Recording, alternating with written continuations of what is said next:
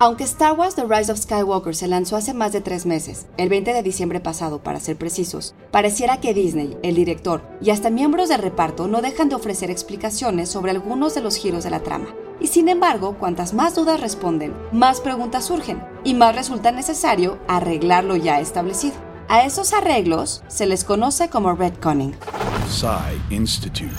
Masterpiece Your Life. Se le llama continuidad retroactiva o retcon en inglés al dispositivo narrativo por el que hechos establecidos en un trabajo de ficción son ajustados, ignorados o hasta contradichos por una obra publicada más adelante que afecta la continuidad con el primero.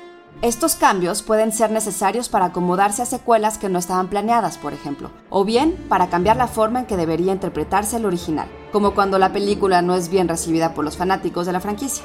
Así, el retcon ideal aclara las dudas sin agregar nuevas preguntas. Dark side of the Force is a pathway to many abilities some consider to be unnatural. Así, cuando hace un par de semanas nos enteramos de que el emperador en episodio 9 era un clon del original y era en realidad el antagonista de la trilogía. Una revelación que plantea más dudas de las que responde.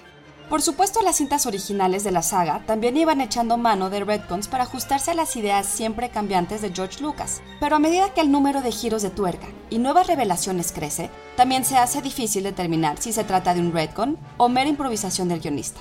Como decimos en México, a explicación no pedida, idea original y guion de Antonio Camarillo. Soy Ana Goyenechea y nos escuchamos en la próxima cápsula SAE.